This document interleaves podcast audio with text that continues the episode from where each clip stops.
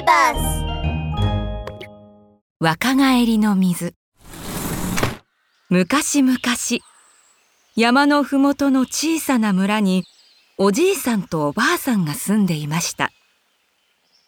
おじいさんは山の木を切って炭を作る炭焼きという仕事をしています。しかしこの頃のおじいさんは年を取ったせいか仕事が辛くなっていました。ああ腰が曲がって痛いの。体が悲鳴を上げとる。ある日のことです。仕事を終えたおじいさんは切った木を担いでよたよたと山を降りていました。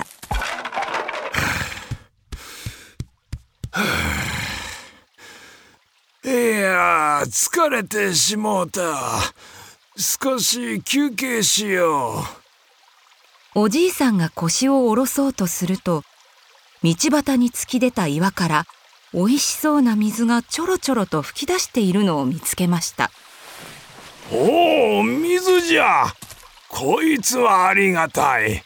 いただこうかの喉がカラカラに乾いていたおじいさんはその冷たい水をごくりと飲みました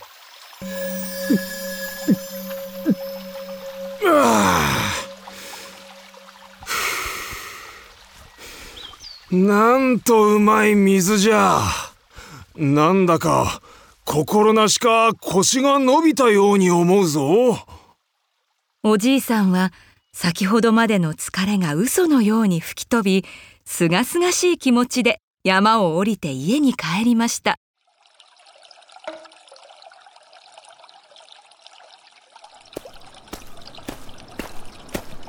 ばあさんや帰ったぞおやおじいさん。おかえりなす。あれま。おじいさんが家に帰るとおばあさんが目をパチクリさせて驚きました。なんじゃばあさん。わしの顔に何かついておるかね。いいえそうではなくてあなた本当におじいさんですか？当たり前じゃろうなんとまあ。私は夢でも見ているんでしょうかね。おじいさんはおばあさんが嫁いできた頃の若い姿になっていたのです。おばあさんに言われておじいさんは初めて若返ったことに気がつきました。どうしてこんな姿になったんじゃろう？何か思い当たることはありませんか？うーん。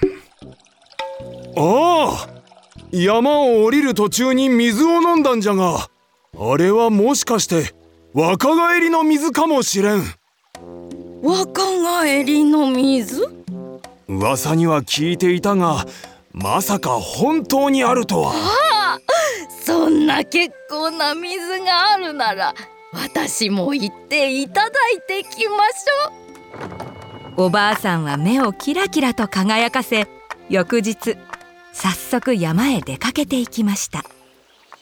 ばあさんどれほど若返って帰ってくるか楽しみじゃのおじいさんはワクワクして待っていました。ところがおばあさんは昼になっても夜になっても帰ってきません。おかしいな。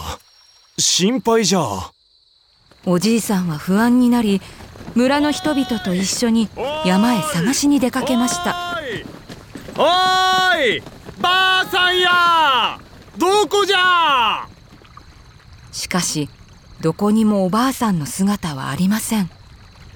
一体どこに行ってしまったんじゃ？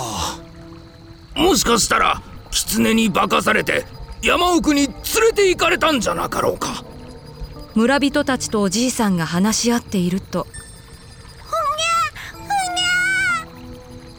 そばの草むらから赤ん坊の泣き声が聞こえてきました。赤ん坊か？おじいさんが恐る恐る近づいてみるとなんとそこにはおばあさんの着物を着た赤ん坊が顔を真っ赤にして泣きじゃくっているではありませんか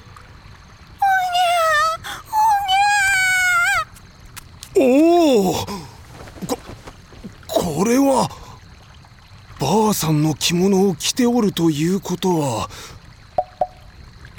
お前さんがばあさんかの？